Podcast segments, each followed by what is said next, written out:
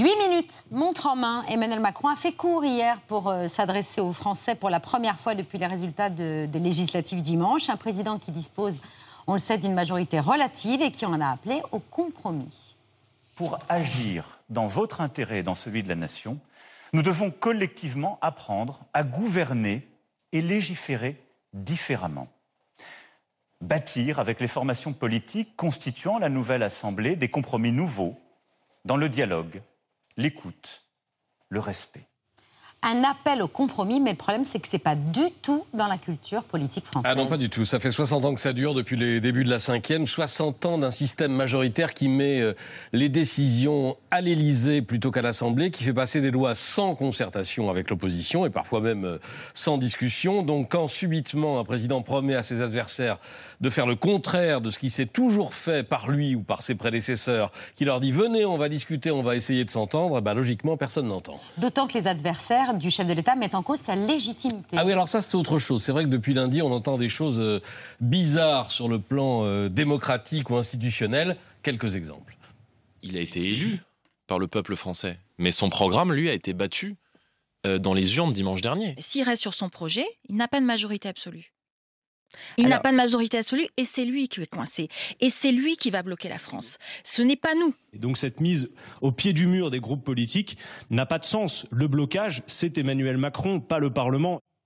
Vous avez dit bizarre? Bah oui, c'est pas moi, c'est lui, c'est toujours la faute de l'autre. Euh, bon, bah, ça c'est le confort d'une opposition ou des oppositions qui ne se sentent responsables de rien. Euh, premier principe, aucune remise en cause, jamais tu ne feras. Là, je vous ai fait des, des phrases en forme de maître Yoda. Et membre de l'opposition, en tout point, tu t'opposeras. Il y a un deuxième principe, maître oui, Yoda? dénoncer toute volonté de compromis comme une compromission. À peine euh, Jean-François Copé, ça c'est pour vous, avait-il proposé dimanche soir un pacte de gouvernement que les chefs des jeunes LR, le président des jeunes LR, Guilhem Carillon, demandait au maire de Meaux de prendre la porte euh, d'un parti sans doute encore euh, trop peuplé euh, à ses yeux. De ton camp, les traîtres, tu excluras. Enfin, troisièmement, faire comme si vous aviez gagné l'élection et réclamer l'application de votre programme ou des discussions sur la base de votre programme.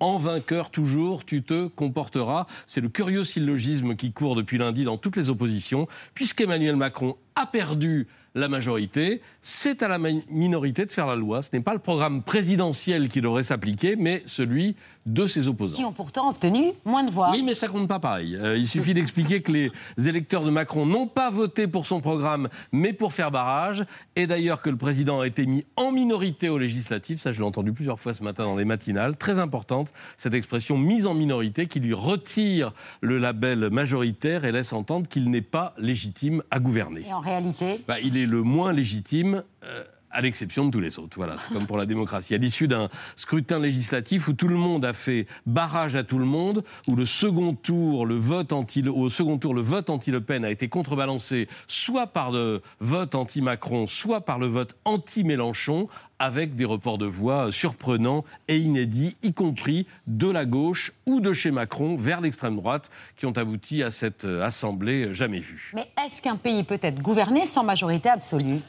Eh ben, c'est le cas de 19 pays d'Europe sur 27, dirigés par des alliances entre partis, euh, des coalitions tantôt majoritaires, tantôt minoritaires. Emmanuel Macron, euh, hier soir, a cité l'Allemagne et l'Italie. Mais même en Espagne, le Premier ministre socialiste Pedro Sánchez ne dispose que d'une majorité relative et assez mince au Parlement espagnol. Est-ce que ça peut marcher en France? Oui, je crois. Il faudra compter avec les attentes des citoyens, pas seulement sur le contenu euh, des mesures et des réformes, mais sur le climat politique. Est-ce que les Français sont en quête de radicalité ou de compromis? Est-ce qu'ils ont envie d'un Parlement qui avance euh, ou qui s'investive et qui se bloque? Les députés savent qu'ils pourraient rendre des comptes à leurs électeurs dans les prochains mois. Si le président, qui lui euh, n'a plus rien à perdre puisqu'il sera plus là dans cinq ans, décide de dissoudre, les empêcheurs ou les bloqueurs sont pas forcément euh, les plus populaires. Ça peut marcher, mais seulement pour les décisions agréables, si je puis dire. C'est-à-dire les, hausses de pension, les baisses de taxes, les aides, les chèques, etc. Pour les réformes dites difficiles, là, vous oubliez, le président hier soir, d'ailleurs, n'a pas prononcé le mot retraite. Ce n'est pas l'âge légal qu'il a reporté, c'est la réforme. Donc on a tort de confondre compromis et compromission. Il y a quatre lettres d'écart entre les deux mots, mais ça dit tout le contraire. En politique, la compromission, c'est la lâcheté, le compromis, c'est le courage.